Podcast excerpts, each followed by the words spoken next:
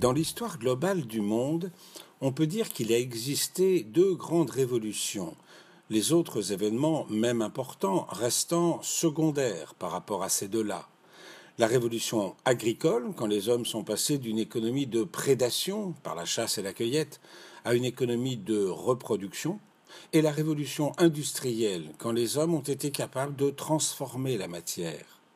Sans nul doute, l'industrialisation augmente la valeur ajoutée du travail, mais on sait depuis le début qu'elle présente des risques, depuis les coups de grisou dans les mines de charbon d'autrefois, jusqu'aux accidents industriels graves, comme celui de l'usine chimique de Seveso en Lombardie, quand en 1976, l'usine Icmesa laissa échapper pendant 20 minutes dans l'air environnant un nuage d'herbicides contenant de la dioxine, un grave perturbateur endocrinien touchant notamment la thyroïde. Il fallut abattre 77 000 têtes de bétail et décontaminer pendant longtemps plus de 350 hectares. Cette catastrophe, mais on pourrait en citer d'autres ailleurs qu'en Europe occidentale, a provoqué une prise de conscience sur la nécessité de veiller à l'environnement, à la santé au travail, à la sécurité pas seulement dans les quelques 1350 sites classés Céveso en France, mais dans toutes les entreprises.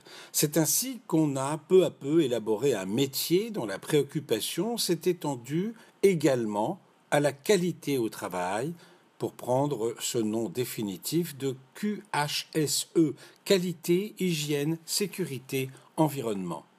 En effet, avec le temps, on s'est rendu compte de l'impact que pouvaient produire de mauvaises conditions de travail, non seulement sur le travailleur, mais aussi sur le rendement de l'entreprise. Pour ne prendre qu'un seul exemple caractéristique de notre époque, celui du stress au travail, on a calculé qu'il est responsable de la moitié des journées de travail perdues la baisse de productivité qu'il engendre, les accidents dus à cette forme particulière de trouble, les soins que l'on doit inévitablement lui apporter, coûtent dix fois plus cher que les grèves de personnel, environ 50 milliards d'euros, à peu près 3,5% de notre PIB.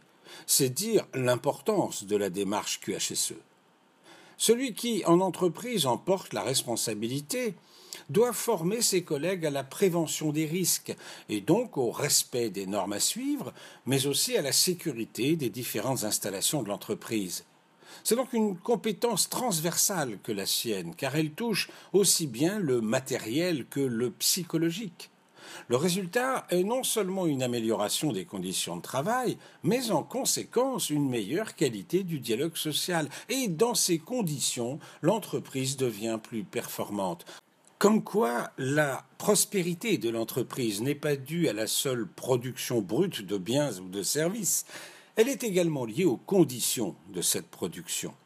Ce domaine d'expertise et de contrôle, vous pourrez l'acquérir en suivant notre cycle qui lui est consacré. you